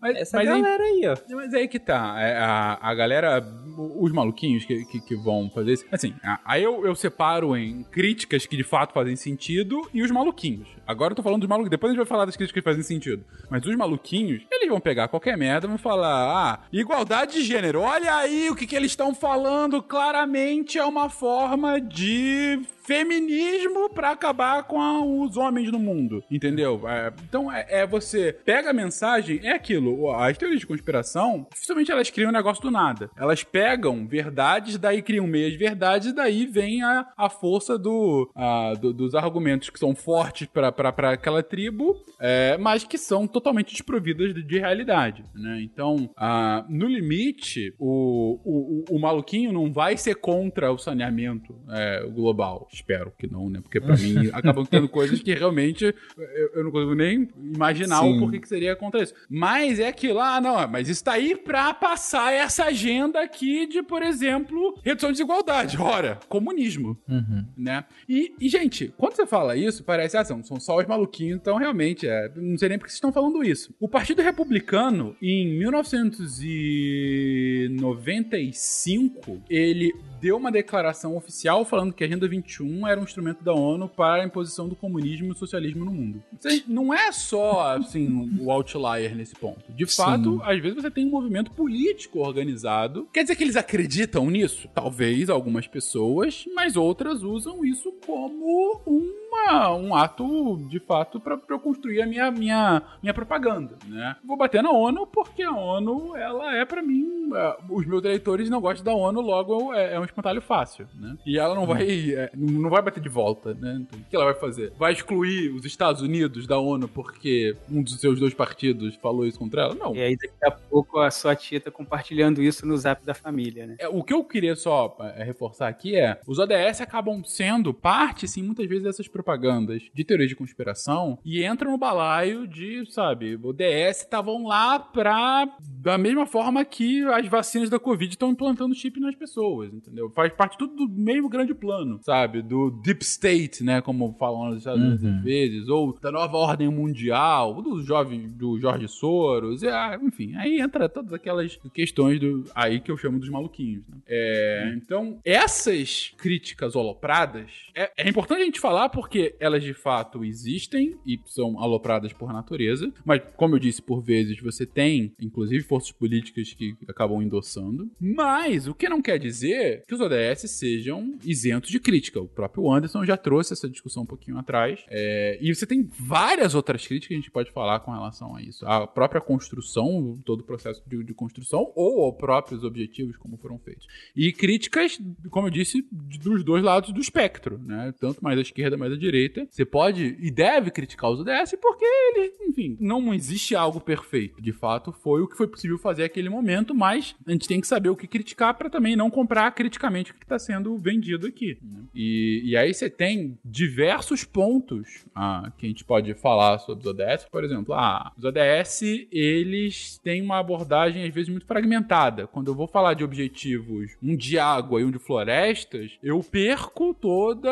a, as relações intrínsecas entre os dois. Ou se eu vou falar de, de um objetivo eminentemente ambiental, por vezes eu deixo de citar o impacto social que nele tem. É, então, a, a partir do momento em que eu separo esses objetivos, eu acabo criando caixinhas e que pode muitas vezes levar a soluções que deveriam ser integradas. Né? Então, essa é uma, uma potencial crítica que pode ser feita. Ah, mas Ou... aí se fosse para criar um, um integrado, a gente criava um só. No final tudo é Talvez é integrado mesmo. Eu não tô falando que, os objetivos, que eu concordo com as críticas. Não, eu tô sim, sim, eu, eu tô, tô trazendo o, o que de fato é falado, mas enfim. Sim. Pode ser. Essa seria uma, uma, uma contra-crítica que é o que você tá trazendo. Terra! Fogo! Vento! Água! Coração! Pela união dos seus poderes, eu sou o Capitão Planeta! Vai, planeta! Outra é que os objetivos às vezes carecem de medidas concretas. A gente mesmo falou disso, né? Tem algumas que são muito uhum. específicas, tem algumas que são, ah, vamos fazer, né? Vamos uhum. combinar, uhum. vamos, vamos combinar de, de marcar, marcar, né? né? Como o Paulista fala muito bem. É, é isso, é, vamos fazer alguma coisa. Às vezes não tem uma, uma, medida concreta. Então, quando você não tem medida concreta, você não tem um objetivo. Você tem uma aspiração, né? E, e por que que não tem? Às vezes porque não teve interesse político de não ter. Às vezes porque é difícil, de fato, de você colocar em números, né? Ou determinar uma data para que o negócio seja feito. Mas o que acaba acontecendo é você está enfraquecendo, então, aquele tema. Outra crítica recorrente que a gente já comentou aqui é, é com relação à desigualdade global. Então, um dos objetivos é justamente de trazer, é, de, de tentar acabar ou diminuir a desigualdade. Agora, o problema é que muitas das ações aqui eles demandam, eles, por natureza, vão demandar um recurso que países mais pobres, e aí eu não digo nem os, os em desenvolvimento, é, a ONU tem um termo, né, que são os Least Development Countries, né, são aqueles que estão, é a base da pirâmide, vamos falar assim, são os países que estão os mais pobres, de fato. Cara, é a galera que, de fato, mais precisa que muitos objetivos sejam cumpridos, mas é aqueles que têm menos condições de arcar com políticas públicas que possam fazer com que eles aconteçam. E, e não tem tanto uma, uma articulação para que haja essa distribuição de recursos para eles. Então, você tem uma aspiração que às vezes é incompatível com a capacidade dos países de execução. Uhum. Então, isso é um ponto realmente de, de atenção aí, né? De um, de um limite ah, pela própria natureza de um, de um objetivo global. Uh, uma outra crítica que eu acho muito interessante é com relação ao interesse corporativo. Diferentemente da Agenda 21 e da, dos ODM, os ODS, eles não são objetivos somente estatais. Eles também, ele, desde o início, eles falam: a gente precisa que a sociedade civil, que as empresas, que as ONGs, que qualquer ator não estatal que queira, por favor, contribua, porque a gente não vai conseguir cumprir isso tudo sozinho. Então o que ele está fazendo é estou distribuindo aqui as responsabilidades. Em vez uhum. da responsabilidade ser só dos estados membros da ONU, é também das entidades que neles estão abrigados.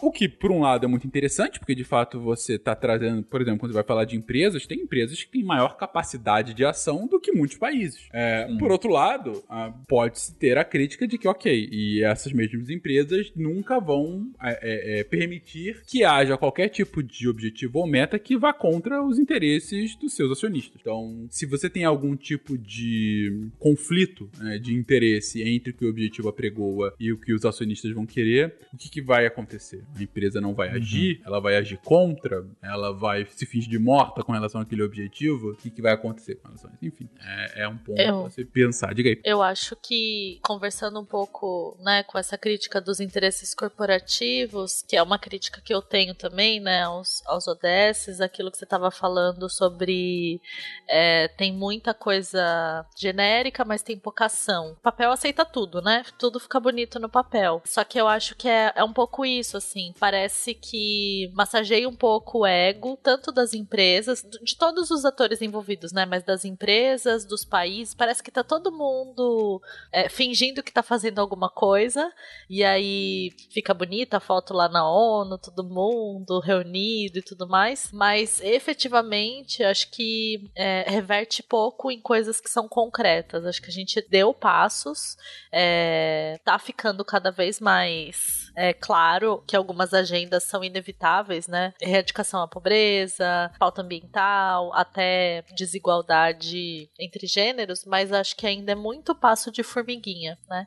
Então acho que é mais para inglês ver, sabe? Se me permite acrescentar, o- os ODS são, em última instância, um planejamento, né? E a essência do planejamento é você analisar a conjuntura atual, a situação que você está nesse momento, imaginar a situação em que você quer estar no futuro e tentar ver quais são as metas para você atingir essa situação ideal. É, grosso modo assim. E aí, se as metas específicas de cada objetivo desse não começar a, a- a serem desenvolvidas e colocadas em prática o mais rápido possível, a gente, a gente vai ter, não é? Exercício de futurologia. É, na verdade, eu sou bem miçangueiro, eu tenho muita esperança, né? Eu acredito que a humanidade tem um, um, um destino pela frente aí, que eu creio que seja um destino positivo. A gente vai estar no futuro, daqui a 50 anos, eu não estarei mais, mas as gerações futuras estarão falando. Ainda bem que a gente estabeleceu lá no finalzinho do século XX aqueles, aqueles objetivos, ou vão estar falando assim, que pena que a gente não seguiu aqueles objetivos estabelecidos lá no início do século XXI. Ou seja, a gente tem dois caminhos pela frente, né? Os dois otimistas, em que as pessoas ainda se falam.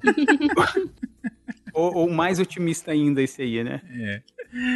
Falando em miçangueiro, uma outra crítica recorrente é que muitas vezes as abordagens, a ênfase das abordagens das ODS é que há um excesso de tecnocracia, ou seja, muitas das soluções relacionadas às metas estipuladas têm a ver com soluções tecnológicas e avanços científicos, e por vezes isso acaba deixando de lado abordagens mais holísticas, participativas, ou diversidade cultural, conhecimentos tradicionais que poderiam ajudar nessa construção e que tem a ver, inclusive, com uma outra crítica que, por mais que a ONU tenha tentado ser representativa na formulação desses objetivos, ela não conseguiu abraçar na mesma proporção diferentes atores. É claro que é muito mais fácil para uma grande empresa mandar uma representação para discussões globais sobre isso do que para uma tribo amazônica fazer isso de forma autônoma, sem nenhum tipo de apoio, por diferentes capacidades que eles tenham. Então, acaba sendo uma.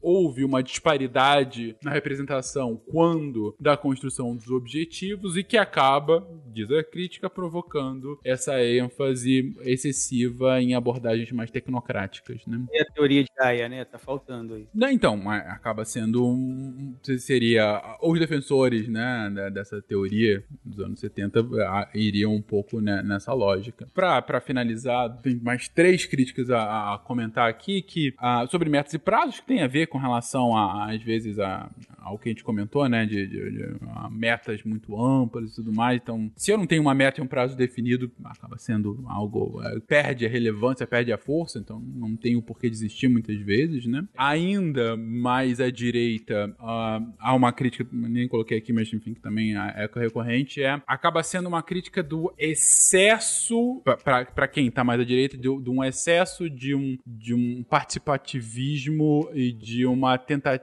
tentativa de de equalidade, né? O tempo todo os ODS falam de igualdade, de equalidade, de diminuição de desigualdade e tudo mais, e aí foi aquilo que eu comentei com relação aos liberais, né? É, há quem vai Uhum. falar que isso pra si é um problema, porque você tá, na verdade, é, deturpando as forças do mercado e elas são o principal ah, mecanismo para fazer com que haja redução da pobreza, por exemplo, que é o primeiro objetivo. Então, para esses críticos, você estaria, na verdade, colocando um objetivo contra o outro, e daí eles nunca conseguiriam de- efetivamente ser implementados por conta disso. E indo Uhum. para a lógica oposta, é o, o que o, o Anderson trouxe mais cedo, mas é que, na verdade, os ODS têm um, é um liberalismo exacerbado, né? Então, que, na verdade, os ODS eles tendem a, a enfatizar umas soluções baseadas em mercado, né? E promoção de crescimento econômico, e o crescimento econômico pelo crescimento econômico nunca vai levar, de fato, a um desenvolvimento plenamente sustentável, né? É, então,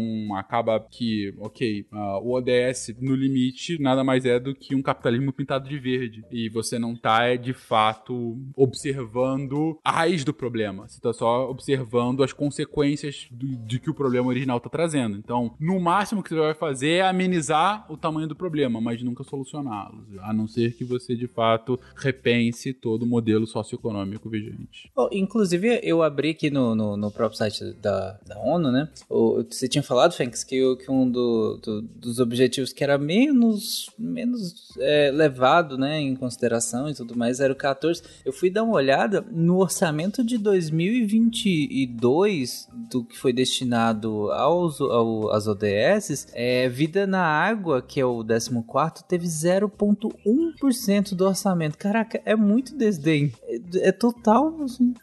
Esse site não tá muito preciso. Esse, esse que você, passou é mais do, do Brasil do que realmente uma coisa Aham. geral da ONU, cara. Então, mas de qualquer forma, acaba sendo bastante significativo, nem que seja pela realidade brasileira, né? Mas você vê que de É. fato é acaba sendo uma vírgula, né? Do... Sim. Tá cada vez mais próximo o dia que os golfinhos vão falar adeus e obrigado pelos peixes. Né?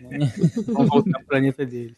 Pra acabar assim, do meu ponto de vista só, Tarek, eu, eu, eu comentei muito sobre diferentes visões, né, e abordagens antagônicas, toda, a gente comentou muito no episódio inteiro sobre o, o processo de o que que levou, por que que levou, pra onde que a gente vai e tudo mais. E aí, dando a minha opinião sobre isso, é, eu concordo com boa parte das críticas com relação à falta de ambição e falta Uhum. de metas pra muitos temas aqui, acho. E- e- mas ainda que eu entenda o porquê disso acontecer, a crítica tem que existir. Eu fiquei, é, tá, faltou ambição em muitas das coisas, por mais que vários dos temas aqui sejam, sejam importantes. Uhum. É, apesar disso, e apesar de ter essa e outras críticas, eu digo que o mundo é muito melhor em ter uma agenda global como essa do que em não ter. É, Com certeza. por mais que chegue o Anderson e fale que ah, o- aí o governo da- daquele prefeito deu tudo errado, cara, ele tinha, pelo menos ele tentou aí com o norte, e isso é, é muito bacana. Imagina uma prefeitura nova ah, de, de um governo que tá querendo criar de fato uma política pública interessante para aquela cidade. Você tem aí uma bússola, você tem aí de fato, sabe, uma forma de, de canalizar bem os seus esforços. Quer dizer que vai ser Uhum. cumprido? Quer dizer que o mundo vai, assim, vai ser aquelas coisas, que- aqueles memes, né? Mundo antes do ODS, aquela coisa cinza e tudo mais, e aí 2030 vai ser aquela coisa bucólica? Não, claro que não. É. E, e a gente tá longe de cumprir cada um dessas, dessas metas aqui citadas e cada um desses objetivos. Mas, é, para mim, é muito aquela lógica de ah, se você tá com arco e flecha, você vai mirar naquele alvo que tá muito na frente, você não vai mirar no alvo, você vai virar muito acima do alvo. Porque aí você, a, a Um flecha vai horizonte. sair e aí, sabe, vai cair o mais próximo possível. Então, você tem que ter uma, uma ambição, você tem que ter de fato algum tipo de. ah, alguma tentativa para que haja de fato uma, um avanço, né?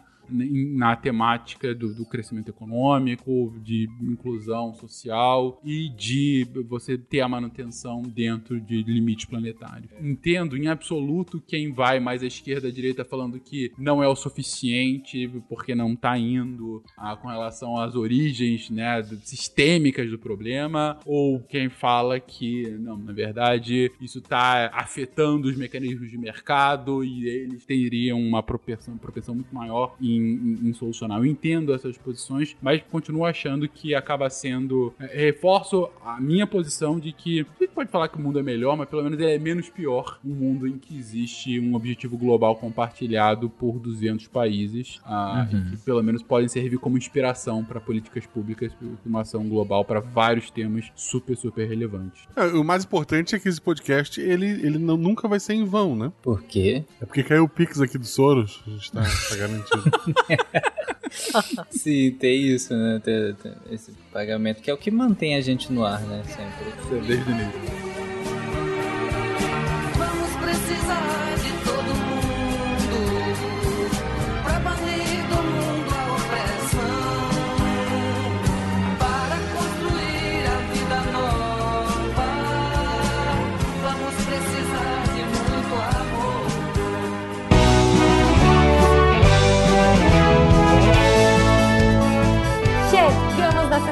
Recadinhos do SciCast.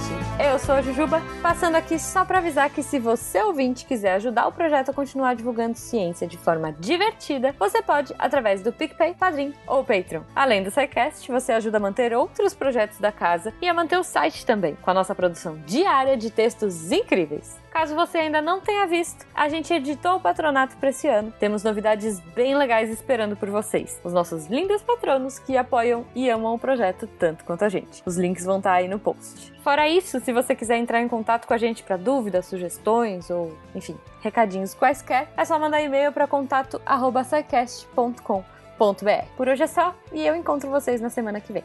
Tchau.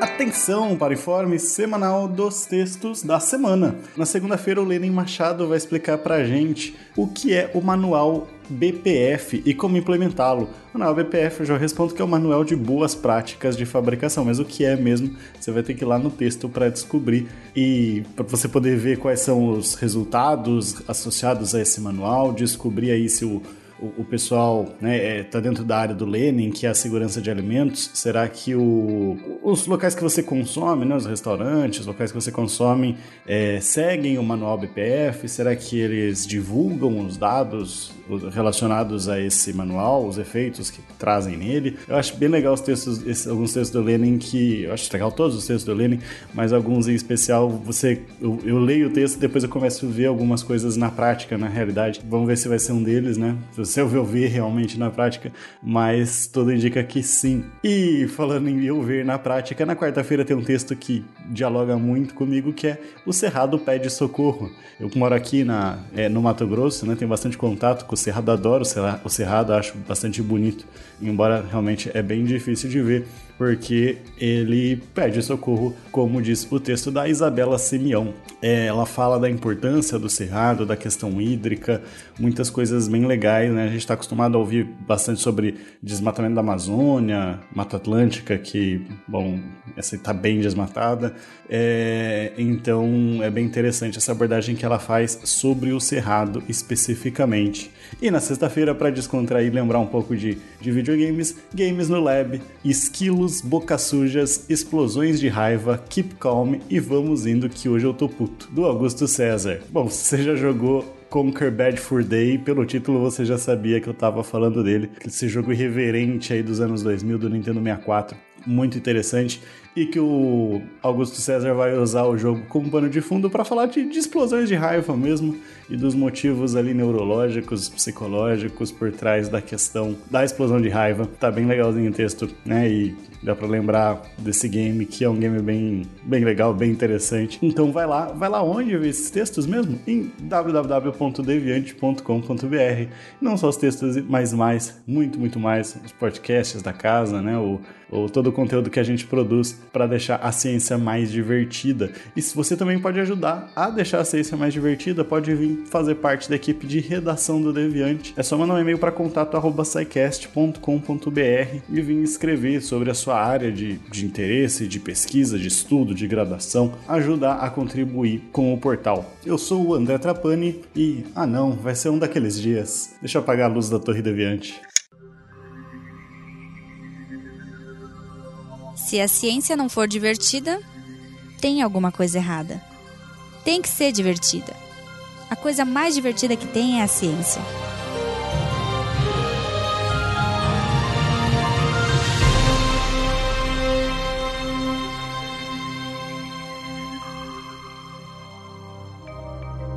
Este programa foi produzido por Mentes Deviantes. deviante.com.br este programa foi editado por Tapcast. Edições e Produções de Podcast.